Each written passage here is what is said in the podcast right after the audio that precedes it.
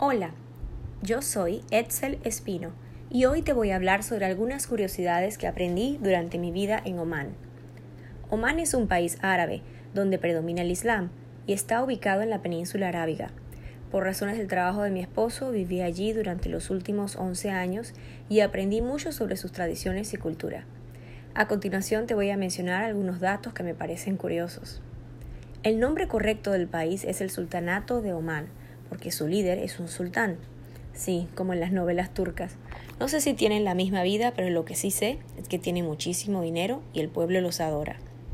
Las mujeres usan burka, que son unos vestidos generalmente de color negro que les cubren desde el cabello hasta los tobillos. Y los hombres usan disdashas, que son vestidos largos de color blanco.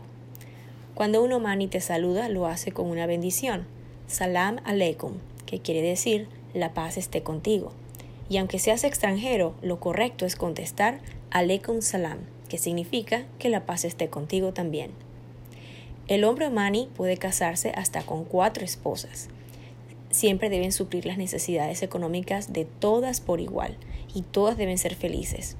Una causal de divorcio puede ser que una esposa no está de acuerdo con otra y que sienta que hay un favoritismo por alguna, alguna esposa. El mes del Ramadán, que es el mes santo de los musulmanes en Omán, es súper importante. Ayunan desde que sale el sol hasta que se oculta.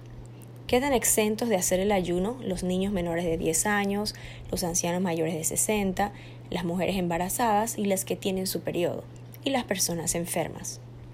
En las mezquitas, los hombres y las mujeres rezan en áreas diferentes, siendo el área de hombres más grande y majestuosa, y el de las mujeres pequeña y sencilla.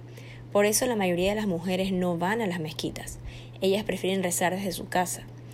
Como deben saber la dirección hacia la Meca, se compran una especie de brújula que les indica hacia dónde deben rezar, y estos rezos se hacen cinco veces al día.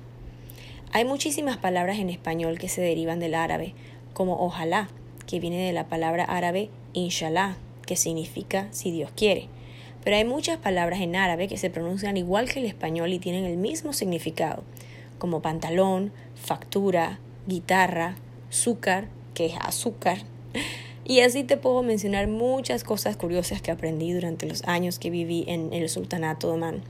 La verdad es que en el occidente tenemos una imagen equivocada de los musulmanes. Pero como todo, como todos los países, como todas las religiones, hay gente buena y gente mala. Así que te invito a que viajes para conocer por ti mismo más curiosidades del mundo. Y yo te puedo contar más, pero eso lo dejamos en nuestro siguiente podcast.